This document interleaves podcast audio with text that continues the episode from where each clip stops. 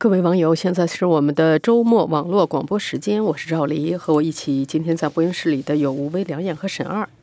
欢迎网友和听友们发表评论和看法。我们的电子信箱是 china at r c i n e t dot c a，我们的新浪微博是加拿大国际广播中文。也欢迎您关注我们的网站 w w w 点 r c i net 点 c a，还有我们的 Facebook 加拿大国际广播加拿大国家中文频道。在每星期五北美东部时间上午十点半，我们都会有脸书直播 Facebook Live。好的，那么在下面的时间里，我们来谈谈这个星期咱们做的几篇报道。吴威，你做了一篇报道，那么谈的是呢，就是说现在在北美啊，有不少这个分析选情的这个民意调查都喜欢一个问题，问一个问题，就是说在候选人当中啊，你喜欢跟谁？去喝一杯啤酒，对，或者是如果不喝酒的人喝一杯咖啡，总之就是一个一个可以说是朋友之间的，有点像是朋友之间的社交呀。你愿不愿意跟这样的一个人面对面？你是愿意跟谁？那么，呃，魁北克省，因为现在魁北克省和新不伦瑞克省都在已经开始竞选，正式开始了嘛。魁北克省上个星期，这个星期的一一次民调呢，呃，第一次在魁北克省是第一次加上了这个问题，就是在这四个主要的政党。的候选人里面，你最愿意跟谁去喝一杯？那呃，据这个呃新闻报的呃政治评论人士呃卡迪纳尔说呢，这个问题实际上还很灵的，尤其是在美国，美国就呃比在加拿大就更经常的有问这个问题在民调里面，而且呢很灵。据他说呢，自从就是在过去几十年里面，只有一九六八年尼克松当选那一次是。是不灵的，没有人要跟他去喝啤酒，但是他哎，但是他赢了。然后接下来的，不管是那个奥巴马那一次，嗯，你比方说像那呃，当时是奥巴马对罗姆尼，然后还有小布什对戈尔，最后这次特朗普对希拉里克林顿，都是愿意跟谁喝啤酒，谁就赢了。说是在这个美国，就是二零一六年特朗普的这一次，有百分之五十三的男性选民更愿意跟特朗普喝啤酒。最后投票给他的男性选民是百分之五十二，只差了百分之一的那个，很准啊。女性选民是百分之三十八的女性选民愿意跟他去喝啤酒，而不愿意跟希拉里·克林顿。最后投给他，他还稍微多一点，百分之四十一的女性选民投票了给投了投给他。那么在这种情况，就是等于是说，呃，选民。他投票给谁？他更多的是要看这个印象，就是对这个人的好感。那这个党的竞选政纲啦，还有这个党的这个候选人的电视辩论啦什么，好像对他们的影响反倒不是那么直接。这就有点像是艺人的观众缘一样的。真的，我正想说这个，我觉得就是观众缘，哎，可遇不可求。人家喜不喜欢你？对，喜不喜欢？你看，比方说像那个。现在魁北克省选的那个呃，魁北克党的这个领导人 Lizzie 利塞，他可能是几个人里面最像文化人的一个啊，长得又不丑，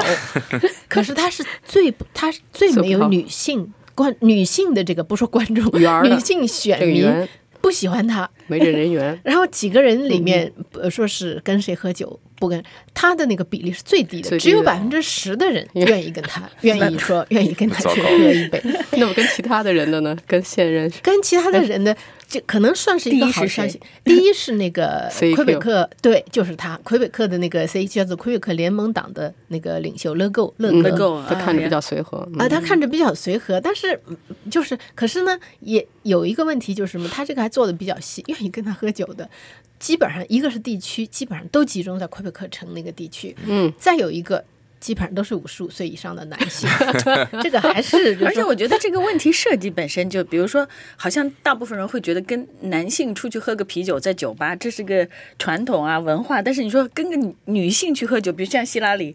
你就会就是你就会有点犹豫哈。所以说或者说喝杯咖啡，这个就像刚才你说的喝啤酒或者喝咖啡，而且实际上特朗普是不喝酒的，就是对对，所以你说喝啤酒，只不过就是说谁愿意跟他面象象征意，就是说谁愿意跟他面对面很私人。的这个气氛下坐下来，面对面谈话，比如说一个小时，一个小时可以随便聊天，一边喝点喝东西倒无所谓了，就是说喝个什么饮料之类的。你觉得这个人是不是有意思？有意思？是不是？是不是就是说跟你就是这个相处会不会愉快？嗯，这个真的是没有办法说。观众缘，哎，对，是观众缘。那么现在像魁北克省，不过魁北克省的省选呢，回到魁北克省省选，倒是有一个好消息，就是什么呢？呃最高的比例百分之三十七，超过三分之一的选民说不愿意跟他们中间任何一个人合作。最高的是乐格才百分之十八，就是百分之三十七的人说不愿意跟任何人。我觉得这反过来是个好消息。那既然这几个人看着都不顺眼，那可能你回过头去就会去看说他们政策哈的他们的政策他们是怎样的？因为我觉得从我个人来说，你选省长。呃，你不过是选个大管家而已，就是说来替是替我们管钱。对他是不是讨人喜欢，你又不是真的要去 要去跟他要跟他喝酒或者是 怎么样，是这样？如果在这种情况下，其实可能对他们来说是好消息对，。而且这个人可能会呃。看着跟你挺聊得来的，但是管钱管得一塌糊涂，有可能这个什么事儿 都有可能的，你说是不是？对呀、就是这样。所以说，这个这个接下来联联邦大选的那个这这一这一类的预测还没有开始，但是明年联邦大选我估计也会有这样的。嗯，这个题目蛮有意思哦。对啊，对啊，看看我们，我们可以继续追踪，看看他说的准不准。说的准不准？对，但是乐格有一点啊，就是魁北克联盟党的这个魁北克联盟党和他的领袖乐格，从去年年底以来，在各项民调里面一直第一。嗯，但是现在自由党好像在往上赶。哎，自由党党现在现任对现在现任省长的这个是有多少人愿意跟他喝？呃，现任省长的这个好像是第二，呃，第二个是是不对，排第二是第倒数第二只比利赛多一个百分点，百分之十一，只有百分之十一。观众也是审美疲劳，看来我跟你讲，这个这个很遗憾，因为据据政治评论人士说，他这一次提出来的竞选纲领是过去二十来年魁北克省的各界省选里面最最好的好的一次。嗯哼，但是呢，就是做出这个分析的本人是一个拉瓦尔大学的政治系教授，他在他也说这个对选民可能影响不大，选民可能不看他，好吧？我们接下来就看，但是你你知道，一直的民调都是乐哥在前面，都是对乐乐哥排在。是这样，是这样。好的，谢谢你，吴威。呃，我们知道这个星期呢，这个北美的自由贸易协议谈判啊，还是还这是在进行对，而且今天是一个最后期限。这个星期是特朗普宣布呢，是美国和墨西哥先达成了一个双边协议，而且他已经说呢，说要干脆要改名儿吧，嗯，咱们就改成叫美墨，不叫那个不不叫叫这个不叫不叫 NAFTA。嗯然后现在呢，接着就加拿大外长又赶回来了，从欧洲赶回来呢，就开始呃进行这个加拿大和这个这方面的谈判。那么梁燕，你做了一篇报道，谈了有关的情况。是，实际上就是正在我们现在直播的时候，NAFTA 就是北美自由新的北美自由贸易协定的谈判还在进行，然后弄得像是一个这种真人秀、直播秀一样的。因为呃，我们的广播公司 CBC 啊，还有美国各个电视台，还有墨西哥的电视台都在华盛顿，然后就每一大早就占据这个 这个建筑的主要 主要位置，说谁进去了谁进去，就弄得很戏剧化。但实际上，这就是刚才像赵丽说的，他主要的一个原因就是，呃，美国总统特朗普非常不喜欢这种多边的贸易协议，他喜欢一对一，所以他其实在今年五月份的时候，他曾经给特鲁多。呃，提过一个协议，说你来，说你来吧，我们先签。但是当时他有一个日落条款，就是说每五年这个呃自由呃这个贸贸易协定就自动终止，你要重新谈判。所以特鲁多就没有接受，到最后一刻他没有去华盛顿。那现在呢，就是我今天早上听我们 CBC 在现场的这个记者的报道说，现在呃加拿大是呃在星期一特朗普宣布说我们已经跟墨西哥哥如何如何，这实际上那只是一个呃就是框架性的一个协议，原则呃因为原则原则性的里面有一些内容可能需要加拿大去去去呃加入和进进一步的谈判。嗯据说呢，现在呃加拿大这边的代表就是加拿大的外交部长弗里兰，据说他和他的手下是一行一行的在在看。看这个美国和墨西哥到底达成什么协议。现在焦灼的呢就是三点，呃，一个呢一个方面就是仲裁机制，这个呃仲裁机制呢就是 NAFTA 的第十九条，呃，都知道仲裁机制就是如果你有什么贸易纠纷，你就可以把这个提交给仲裁仲裁机制。那我们也知道，看上去这是呃这是非常就是你要是达成一个协议，这是很必要的一个一个一个环节。但是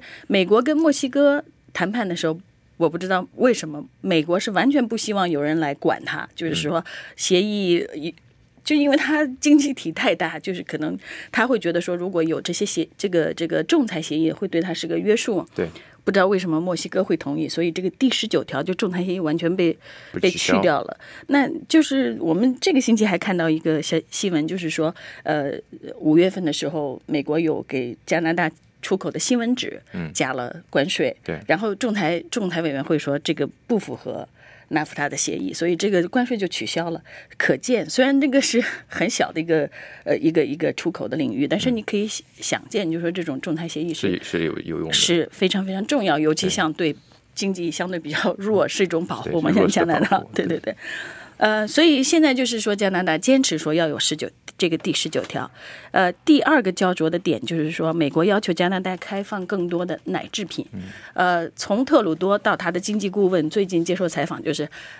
每天就是牛奶，牛奶，牛奶，就是每一次讲就要把这个牛奶 milk milk milk 说出来，是他希望加拿大能够开放呃奶制品市场。同时呢，加拿大有一个对奶制品的政府监管的体系，叫做供应管理系统。对，这个供应管理系统就是说，它有一个调节，让呃加拿大的奶农生产多少牛奶就够加拿大本身的消费了。这样的话就能够保持这个牛奶的价格是就是稳定的。对，没错。那美国希望。就是要把这个再去掉。特朗普从一开始就 就一直在说这是什么耻辱了，是怎么欺负美国奶农？对对对对对。所以现在这个也是一个焦灼的。第三点，我这是今天早上才听到 CBC 这个现场记者报道，就说加拿大提出要更多的保护呃加拿大的文化产业。嗯哼。这个具体的内容就是涉及到什么？比如说是不是也跟市场啊这些有关系？嗯但是这就是三点，现在还。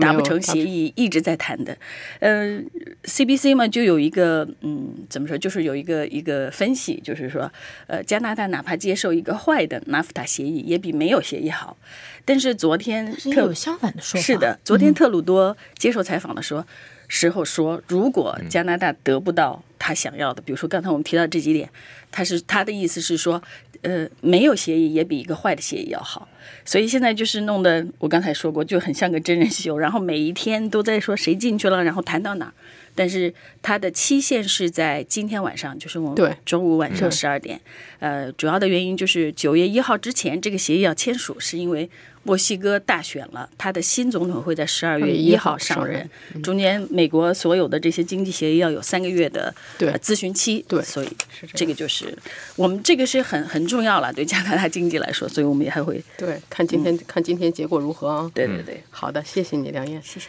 呃，哈佛大学呢，哈佛大学有一个叫尼曼新闻实验室，对，蛮有名的，对，很有名。这个实验室呢，每年都会进行一个问卷调查，关于这个，请这个专家们来谈这个对新闻的新闻业的未来，未来怎么看？是，嗯，想让你来谈谈你做这个报道。但呃，这个呢，是他每年十二月份，这个哈佛大学这个尼曼新闻媒体实验室呢，都要做的一个调查。这一次呢，它实际上是一个反向的调查，实际上是来自芬兰的叫未来研究所的一个博士生，他是问了尼曼实验室的人，就是说，因为知道尼曼实验室研究员研究的人很多，啊，包括各个，他实际上是吸引了各个行业对新闻有兴趣的人都在里面做一些研究。然后他的问题呢是一个蛮灵活性的问题，他认为这个主要就是说他不想用数据的调查的方式，因为新闻的东西是没法用数据调查的方式的，你你不可能拿一个调查表大家来填数字，对吧？A B C D，那么它实际上是一种。语言描述型的，他实际上是问他，就是说，而且问的蛮具体的，就是他认为二零一八年的。新闻行业或者媒体行业最大的变化会是什么？嗯，那其实但没有一个人说能够把时间限定在二零一八，对吧？你一说二零一八，实际上很多人讲的是二零一九、二零二零。他认为实际上只是一个在一个近期的将来新闻行业要发生的变化的一个问题。那么，呃，这个尼曼实验的室的人他就做了这么一个这个呃叫什么，就是文字问卷式的这个回答。那么最后呢，就是说这个博士生他要做一些总结。那么这样就是总结出来的一些一些有八条。啊，这个就是说，那首先第一条呢，就对，第一条就是说，的大大部分人都会谈到的，就是新闻多元化的问题。因为新闻就是说它多元化的问题，其实很有意思的是，这呃，其实这个从这个博士生的角度来说，他认为这个分析这个新闻多元化，但，因为你在讨论的时候，你在多元化，实际上每个人脑子里对多元化这个概念的理解是不一样的，对对吧？这是很有意思的一个事情。然后这个这个博士生他觉得这个他们谈多元化呢是文化多元化的问题，文化多元化。对，就是说，但是就是说，呃，其实，在很多尼曼实验室的人脑袋里呢，是讲的是平台多元化，嗯，是不是放在更多的地方？这是一个很有意思的一个对话。但是呢，就是说，这有一点吹毛求疵了。但就是我们可以说，它的背景是更加清楚啊。这个多元化的，首先就是大部分人认为这个它的这个媒体格式，包括文化这个这个多元化，这是一个趋势。二零一八年，然后呢，第二个呢，就是说，因为其实在美国有很重要的一个问题，就后真相时代的讨论，对不对？因为很多就是说，真相的到底这个世界上存不存在一个大家公认的真相的问题，那么这个问题呢，呃。大部分的这些人是认为是它会得慢慢的得到一些解决，但是它会继续存在。那么这个解决实际上是很有意思一点，就是说它解决是不可能根本解决，事实上是每一个人对真相的标准不一样的时候，你根本就不可能找到这个完全最后答案，是吧？这又是一个原则性的一个问题。那么第三点呢，就是说他说合作会越来越多。那因为这个新闻式的，就是说现在又实际上牵涉到编辑室整个文化和思维模式的变化，嗯，就是说各个记者之间，就是说需要更多的合作，包括记者跟这个其他人员之间的合作，都会在进一步的增强，而且会创建更多的一个共享的资源，然后在这个资源基础上做一些更好的项目吧。然后第四点呢，当然这个是现在啊，我们可能感觉不清楚，可不是我不是很影响不是很大，但对外面的商业性媒体来说，它现在这个呃订阅和会员。这种商业模式，它越来越的取代了这个广告的商业模式。嗯，就是说，仅需要有忠诚的观众，那么他会订阅，那么他会跟你建立一个很密切的这么一种呃叫什么呢？就是一个粉丝的关系，然后爱呃就是能够支持你的关系，支持者的关系。然后第五呢，就是说呃这个也在发生，就是像 Facebook 这种平台，它会慢慢的把这个新闻信息把它放到后面去，把它即时信息放到前面。然后呢，它很多新闻你要出现在它平台上的缘故，是因为那个新闻信息跟平台上的发布的实时信息有密切联系才会出现。就是他会把一些像以前嗯特朗普竞选的这个时代那个很多很比较肤浅的这个大规模的这个新闻轰炸的这些东西呢，会越来越往后退，然后更多的就是个人之间的交流会增加。然后第六点呢，他说是质量会胜于数量。就慢慢的就是说，因为这网络时代的数量的这个爆炸，其实已经造成了很多人的负担跟压力。那慢慢的，大家都会慢慢的收拢，包括新闻机构也在收拢，它要提供更好、有高质量的东西，而不是说仅仅就靠数量来取胜。那么第七点呢，又是人工智能啊，就是新闻的人工智能化。但是在这个新闻的人工智能化呢，它就二零一八年是一个，呃，从发展到。接受的这么一个阶段，嗯，因为原来的人工智能化，大大部分人觉得，哦，你是不是要取代我们的工作，是吧？记者是不是要失业？但是呢，他们的预测是说，现在慢慢要进入一个，就是说，人工智能帮助记者做更多的事情，做更好的项目，做更好的这个新闻这个内容的这么一个阶段。那最后一个呢，就是说，他谈到就是说，呃，其实就是一个说，记者作为一个呃，本来作为一个制度的这个局外人，或者说他作为制度的旁观者。或者说，他实际上跟民众的联系关系呢，原来就是说你处在一边，就是说像一个知识分子一样，你来观看整个事情的发展，对不对？这是一个传统性的。但现在慢慢呢，就是必须要回到民众里，包括回到社区，回到这个跟他更密切的联系，因为只有这样呢，就是说才实际上就是跟这个新闻业的这个真正的受众有更关系的、更加密切的这个发展。嗯嗯嗯，好的好的，谢谢谢谢你，沈二。呃，这个星期呢，这个在多伦多的北约克要开张一个。性爱娃娃的这么一个妓院，结果引起了很大的争议啊！我看这个 AI AI 取代人，这是一个例子，这只是一个，这只是这只是玩偶，这只是玩偶，这还没有到，这就是还还没有到性，还没有到性爱机器人。对，但是也开始在往那边，就好像说这种硅胶娃娃也在加一些什么功能进去。对对对，呃，它原来原定的这个开张时间是九月八号，是下下是下一个星期。这个这家店呢叫奥拉娃娃，它号称是全北美第一家。他自称是好全北美第一家，就是用性爱玩偶来提供这个来提供性服务的这样的一个商店，但实际上类似的服务实际上也有，只不过就是说没有把自己自居。呃，以自以妓院自居那样，他号称是他有，他是旗下有六个全世界最美丽的 硅胶硅胶女士，呃，然后呢，呃，而且以后他打算是说一个星期开七天，一天二十四小时全天服务，呃，价钱是大概是在他定现现在暂定的价钱是半小时八十块钱，或者是四个小时四百八十块钱，嗯。嗯，而且他说，呃，实际上他是呼吁，就是说呼吁当地的，他要开在北约克，就是央央街的北段，北约克的一个一个购物广场那样的一个地方，他就说呼吁当地居居民以开放的心态来看待这件事情。然后呢，而且说当地许多的居民在翘首以盼，只不过是不好意思说出来而已，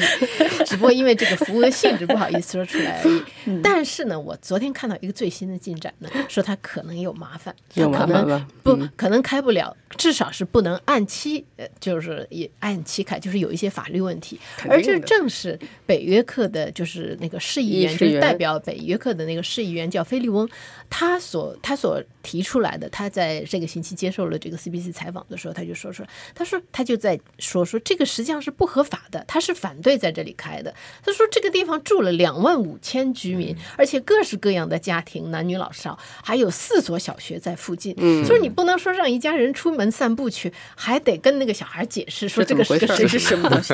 而且在加拿大这个呃妓院妓院是不合妓院是不合法法的嘛，嗯，但是因为它这里对对，但是因为他这他这里面没有真人，他可能是想在这里打一个打一个擦边球。擦边球他自己强调说他是合法的，他说他合法的理由是什么呢？他说我所有的玩偶都是成人成人大小，嗯就是他没有、呃没有就是这个儿童色情在里面。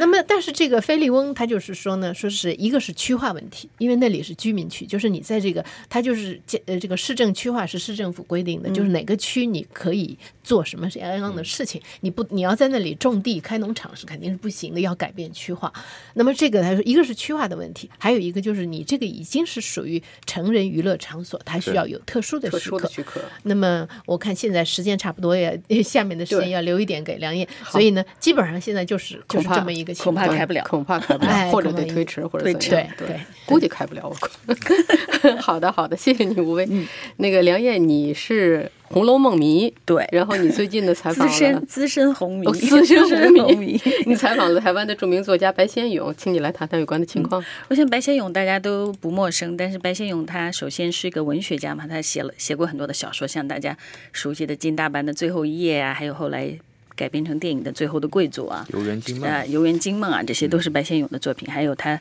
写同性恋、描述同性恋的一个长篇小说，叫《孽子》，可以说是开创了中国同性恋的一个写作吧。但是最近这两年，他开始转向红学，因为《红楼梦》是他最钟爱的一本书。而正好呢，他的这个说法，或者是他对于《红楼梦》的研究，跟我的想法很贴近。就是如果你如果你是一个资深红迷，就说你稍微再往里边研究一点呢，你就会知道，就说《红楼梦》。从一九二一年胡适提到新红学这个研究概念开始，就是说，呃，胡适的说法是说，《红楼梦》的后四十回不是曹雪芹写的，是高鹗续的。那么这个说法就是有一个底本作为呃支持，叫做知本。这个评论者叫脂砚斋，脂砚斋的这个评评论版呢，就支持了胡适的所有的说法。后四十回不是曹雪芹写的，曹雪芹这本书没写完就去世了。呃，从一九二一年到现在差不多一百年的时间，胡适的这个理论学说几乎是占据了中国红学界的主流。但是白先勇从二零一六年开始，他出了一本书，叫做《